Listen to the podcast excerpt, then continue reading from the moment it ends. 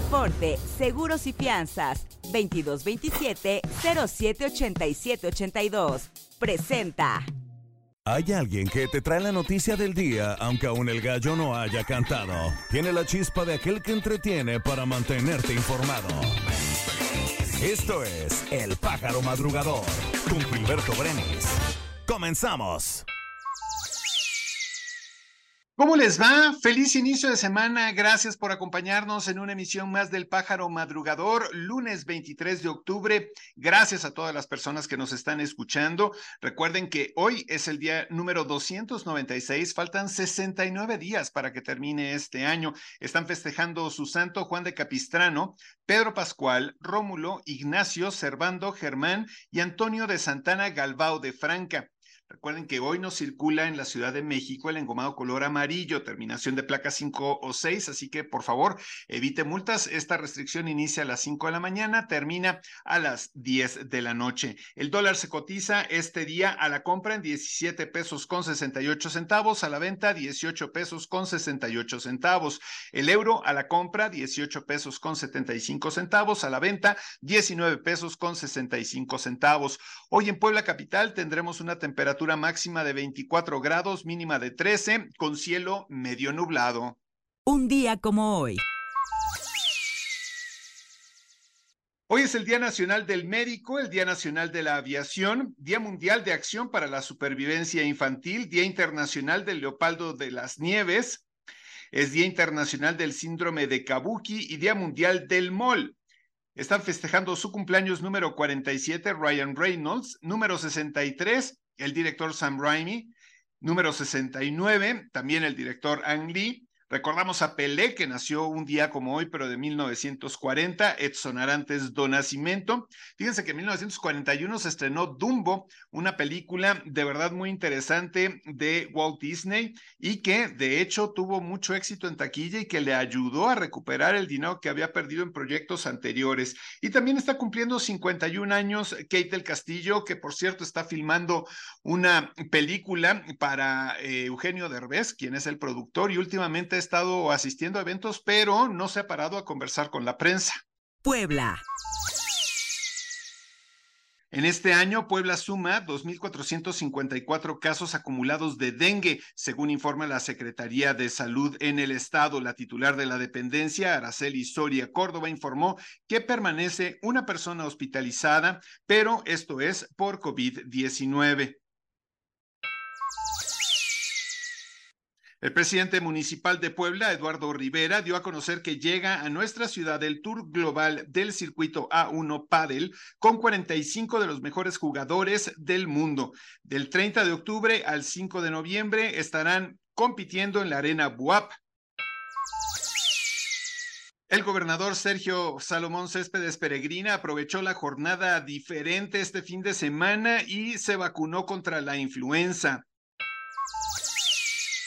De igual manera, el gobernador anunció que el gobierno de Puebla está brindando garantías para que las y los inversionistas concreten sus proyectos en nuestra entidad. Celebró el lanzamiento y anuncio de inversión de The One La Vista en alianza con la firma italiana de interiorismo Gianfranco Ferré.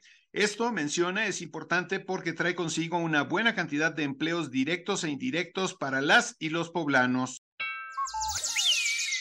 De igual manera, este fin de semana el gobernador hizo recorridos por el Parque del Arte, mencionó que es un lugar familiar al que queremos devolverle el valor que se merece. Lo más importante de nuestros parques es que se conviertan en espacios ideales para hacer comunidad y fortalecer los valores. De igual forma, estuvo también en el Parque Ecológico, mencionó que estuvo supervisando los avances en su rehabilitación, mencionó muy pronto estará listo para seguir disfrutando de este espacio que es de las familias poblanas. País.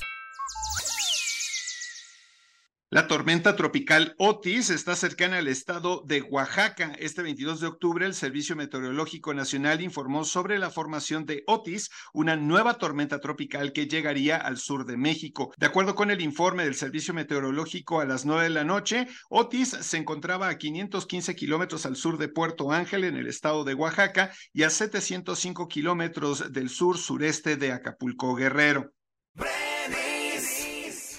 Trabajadores del Poder Judicial de la Federación se manifestaron en diferentes estados del país en contra de la eliminación de 13 fideicomisos aprobada esta semana en la Cámara de Diputados y para defender su autonomía.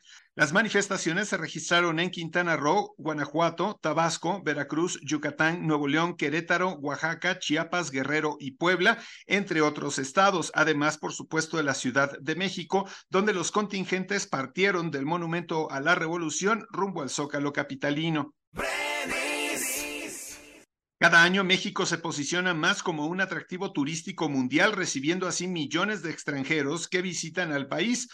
Tal es la cantidad de visitantes que la Secretaría de Relaciones Exteriores ha decretado que a partir del 22 de octubre los extranjeros que visiten o transiten por el país tendrán que contar con una visa.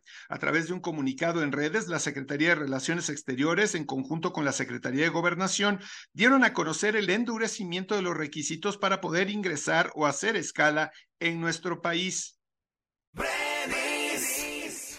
El presidente Andrés Manuel López Obrador señaló, no podemos quedarnos esperando a que se tomen iniciativas de fondo desde el gobierno de Estados Unidos. Tenemos nosotros que actuar y podemos hacerlo. Nos podemos ayudar mutuamente. Ese es el propósito de esta reunión. Lo dijo tras la conclusión del encuentro de Palenque por una vecindad fraterna y con bienestar en la que se encontró con nueve mandatarios latinoamericanos de países expulsores de migrantes. A este encuentro acudieron los líderes de Belice, Colombia, Costa Rica, Cuba, El Salvador, Haití, Honduras, Panamá y Venezuela. Negocios.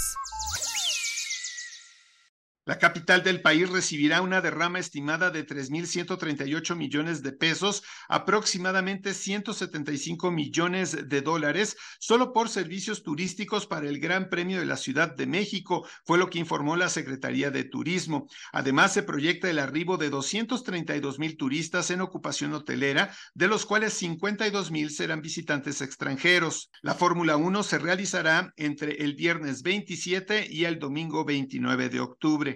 Mundo.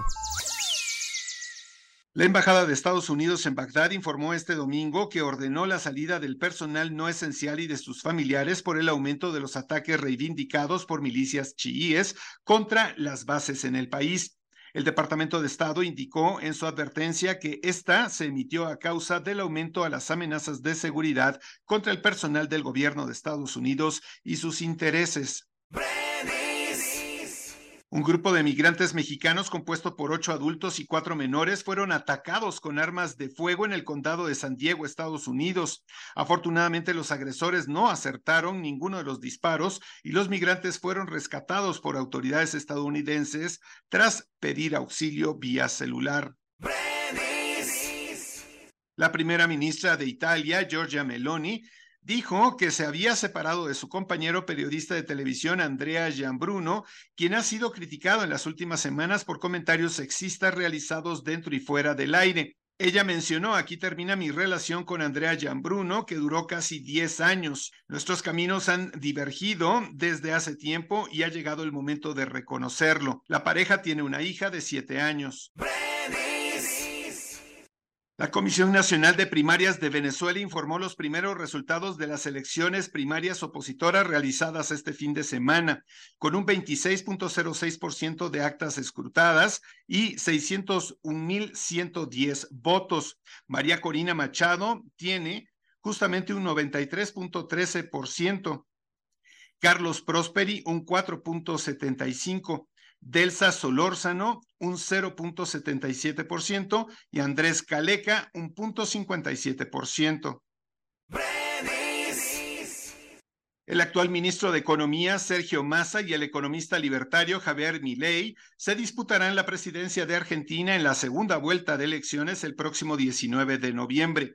Con el 97% del voto escrutado en la primera vuelta, que fue este domingo, Massa obtuvo el 36.5% de los votos, seguido por Milei con 30.04%, y en tercer lugar con 23.8% quedó Patricia Bullrich, que se cayó de la carrera por la presidencia. Acefortes Seguros y Fianzas, permítenos ayudarte a contratar la póliza para tu auto, tu negocio, tu salud, tu vida. Protege lo que más quieres y que tanto esfuerzo te ha costado. Contáctanos a nuestro WhatsApp 2227 078782 o visita nuestra página aceforte.com.mx. Tu mundo más seguro. Deportes. Kevin Berlin y Randall Willars consiguieron mantener el paso perfecto de México durante las finales de clavados en los Juegos Panamericanos 2023, luego de alzarse con el oro desde la plataforma de 10 metros en la prueba sincronizado masculino. El medallero precisamente de los Juegos Panamericanos en Santiago 2023 están con Estados Unidos a la cabeza con un total de 46 medallas, 20 de oro, 11 de plata y 15 de bronce. México en segundo lugar con 18 medallas, 10 de oro, 5 de plata y 3 de bronce. Y en tercer lugar Canadá con 21 medallas, 9 de oro, 6 de plata y 6 de bronce. El Comité Olímpico Internacional busca integrar nuevos deportes para los Juegos Olímpicos de 2028. Entre ellos buscan que el automovilismo, el parkour y el kickboxing sean aceptados.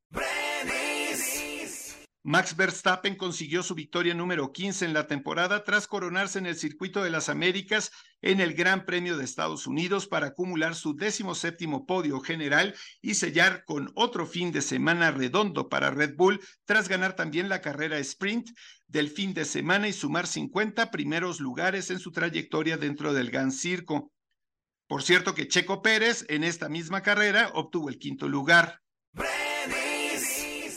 Horas después de haber concluido la actividad en el Circuito de las Américas, la Federación Internacional de Automovilismo determinó la descalificación del piloto británico Lewis Hamilton y del monegasco Charles Leclerc, con efecto inmediato en lo visto en la pista norteamericana. Espectáculos. Sabemos que Ludvika Paleta normalmente no suele hablar de su vida privada y solamente habla de su vida profesional. Sin embargo, ha compartido que tiene una enfermedad, una condición física con la que ha aprendido a vivir. Se trata de acuéfenos o tinnitus, un problema que se origina al interior del oído y que le provoca que escuche un sonido constante y a todas horas. Durante su visita al Festival Internacional de Cine de Morelia, la actriz estadounidense Jessica Chastain informó sobre la suspensión de las negociaciones entre el sindicato de actores y los estudios de Hollywood. La actriz también informó que mañana martes se retomarán estas conversaciones esperando poder llegar a un arreglo. Meryl Streep y su esposo Don Gomer, con quien llevaba 45 años de matrimonio, están separados desde hace seis años. Así lo confirmó la revista People, diciendo que la actriz de 74 fue captada con su anillo de bodas en España, donde recibió el premio Princesa de Asturias. Sin embargo, la información de la separación ya está confirmada. Diego Moneta está listo para interpretar a Fidel Castro, el líder de la revolución cubana y quien llegó a ser presidente de la isla caribeña. Tras un año de preparación, se sabe que lo hará para una película de la cual aún se sabe poco, pero que sería su segunda interpretación de alguien conocido después del fenómeno que le significó ser el sol en Luis Miguel la serie. Adele ha añadido 32 fechas a su temporada en Las Vegas. El primer fin de semana fue este justamente que pasó, octubre 20 y octubre 21, y sus últimas fechas serán junio 14 y junio 15 del 2024. Por hoy estás informado. Muchísimas gracias por habernos acompañado en esta emisión del Pájaro Madrugador. Recuerden que mañana a partir de las 4 de la mañana está dispuesto este audio para que tú puedas escucharlo cuando quieras y en la plataforma de streaming que quieras. Lo único que te pido es que te suscribas, que le des like, que le pongas muchas estrellitas y también si quieres hacernos comentarios, siempre serán bien recibidos. Yo me despido, que tengas un excelente día. Hasta mañana. Aceforte, Seguros y Fianzas, 2227-078782. Presentó. Esto fue El Pájaro Madrugador. Nos escuchamos mañana.